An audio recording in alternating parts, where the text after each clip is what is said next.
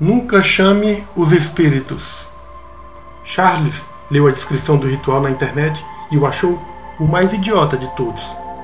Se o sobrenatural existisse, de fato seria necessário algo maior para contemplá-lo, pensou o rapaz.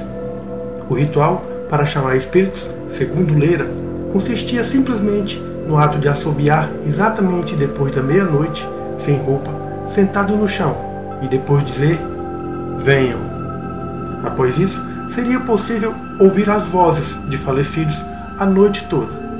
Charles, que já tentara rituais mais complicados e que não tinham dado em nada, resolveu fazê-lo por diversão. Naquela mesma noite, seguiu à risca as instruções. Esperou por uma hora e nada aconteceu. Deitou-se e, enquanto pensava no tempo que perdera, começou a ouvir as vozes. Eram sussurros perturbadores que se repetiram noite após noite. Bem, isso foi o que o próprio Charles dissera, justificando seus problemas mentais. No entanto, eu também fiz o ritual e agora não posso dormir ouvindo vozes estranhas.